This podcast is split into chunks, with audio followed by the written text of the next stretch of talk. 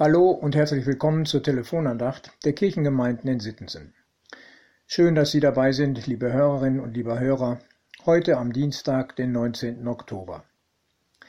Die Losung für diesen Tag ist eine wunderbare Aussage darüber, wer Gott ist, was sein Wesen ausmacht, wie sein Handeln bestimmt ist.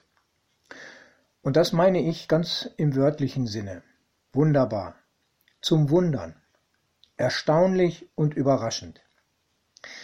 Denn ich muss gestehen, dass mein Gefühl bei den ersten Worten in eine ganz andere Richtung führte. Umso überraschter war ich davon, wie der zweite Teil dieser Aussage ausfiel.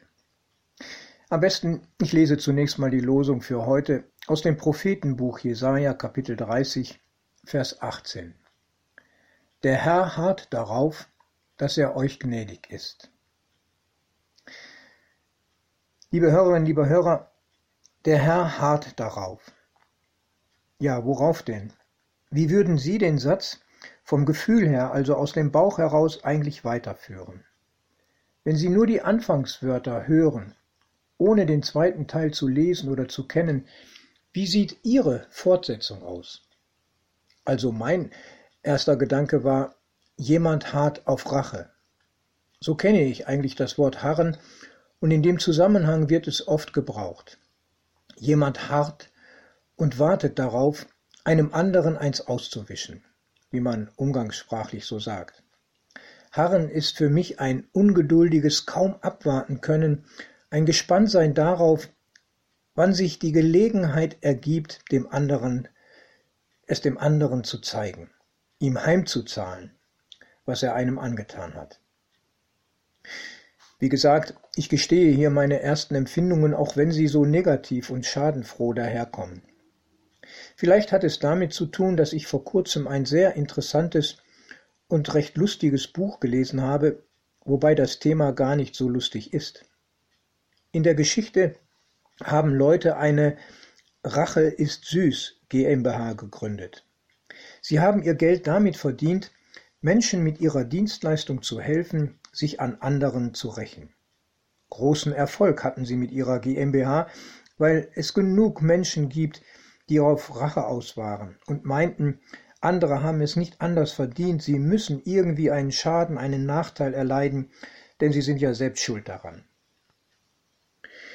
Ja, so sind wir Menschen. Ich denke, die Geschichte, die ich da gelesen habe, ist nah dran an der Realität. Wie du mir, so ich dir ist nicht nur ein bekanntes Sprichwort, sondern leider auch eine verbreitete Haltung. Deshalb überrascht die Losung auch so stark. Gott ist der ganz andere. Gott harrt darauf, dass er gnädig ist.